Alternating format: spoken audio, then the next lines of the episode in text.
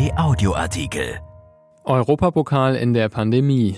KO-Spiele wären die bessere Option. In der Pandemie werden Partien im Europapokal an einen neutralen Ort verlegt. Es bleibt aber bei Hin- und Rückspiel. Dabei hätte es eine andere Möglichkeit gegeben. Alles jeweils in einem Spiel entscheiden. Von Elisabeth Huter und Stefan Klüttermann. Nichts ist mehr, wie es mal war. So verbraucht diese Feststellung nach mehr als einem Jahr Pandemie auch klingt. So treffend beschreibt sie den Auftakt der K.O.-Runden in der Champions und Europa League ab dieser Woche.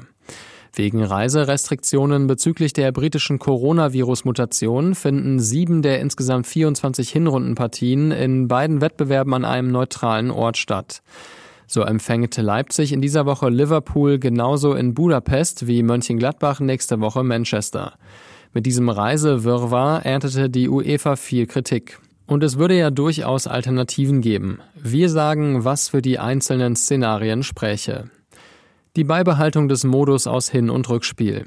Mit der zwangsweisen Austragung von Spielen an neutralen Orten hält die UEFA auf Biegen und Brechen ihr bestehendes System bei, die K.O.-Runden des Europapokals mit Hin- und Rückspiel auszutragen. Positiv ließe sich festhalten, das sei der über Jahrzehnte bewährte Weg und vor allem auch der Modus, von dem die teilnehmenden Teams ausgegangen waren, als sie im vergangenen Herbst in die Europapokalspielzeit eingestiegen waren. Zudem würde die Modifizierung, eine Entscheidung in nur einem K.O.-Spiel herbeizuführen, den in der Vorrunde erfolgreicheren Teams den Vorteil nehmen, in einem Rückspiel im eigenen Stadion, wenn ja auch nicht vor Zuschauern, ein entsprechendes Hinspielergebnis korrigieren zu können. Am Ende spricht aber das betriebswirtschaftliche Denken wohl am deutlichsten dafür, so lange wie möglich so zu verfahren wie geplant. Bei K.O.-Spielen reduzierte sich die Zahl der zu übertragenden, zu vermarktbaren Spiele bis hin zu den Endspielen in Champions und Europa League von 88 auf 44. Diese finanziellen Einbußen auf die ohnehin existierenden in der Corona-Krise zu packen, würde niemand in Europas Fußball verantworten wollen. Da steckt man lieber ein bisschen Gesellschaftskritik ein. Entscheidung in einem K.O.-Spiel. Als der Sommer 2020 die pandemiegeplagten Menschen ein wenig durchschnaufen ließ und die ausgefallenen Europapokalspiele in Lissabon und Nordrhein-Westfalen als Miniturnier nachgeholt wurden, da wurde ein Erfolgsmodell geboren. Das Konzept fand gar so viele Befürworter, dass schon über eine Wiederholung spekuliert wurde. Keine Auswärtstorregel, endlich richtige K.O.-Spiele und keine wochenlangen Runden.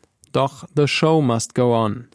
UEFA-Präsident Alexander Zeferin stellte im vergangenen Jahr schnell klar, dass das Turnier eine einmalige Angelegenheit bleiben soll. Trotz des extrem verdichteten Terminkalenders durch die Verschiebung der Europameisterschaft im Juni und des späteren Beginns der nationalen Ligen sollte es bei Hin- und Rückspielen in der K.O.-Phase bleiben. Der Europäische Fußballverband dürfte dabei vor allem eines im Kopf gehabt haben, das liebe Geld. Weniger Spiele bedeuten weniger Einnahmen, auch für den Verband. Und damit Corona da auch wirklich keinen Strich durch die Rechnung macht, wurden die Regelungen angepasst. Das Heimspielrecht kann in dieser Saison getauscht werden oder Spiele auch auf neutralem Platz ausgetragen werden, wenn ein Team nicht einreisen darf. Das führt dann aber zu solch absonderlichen Auswüchsen, dass bislang acht Begegnungen verlegt und mehr Teams durch Europa reisen mussten. Eine Reduzierung der Spiele wäre da besser gewesen. Absage der K.O.-Runden. Aus Sicht von UEFA und Vereinen eine undenkbare Vorstellung mit Blick auf TV-Einnahmen, Fernsehverträge und Werbemillionen. Und die Variante aus dem Vorjahr, die fehlenden Spiele erst nach Saisonende in einer Region gebündelt als eine Art Turnier nachzuholen, fällt wegen der EM, die vom 11. Juni bis zum 11. Juli dauert, aus. Dieser Artikel ist erschienen in der Rheinischen Post vom 16. Februar und bei RP Online. RP Audioartikel. Ein Angebot von RP Plus.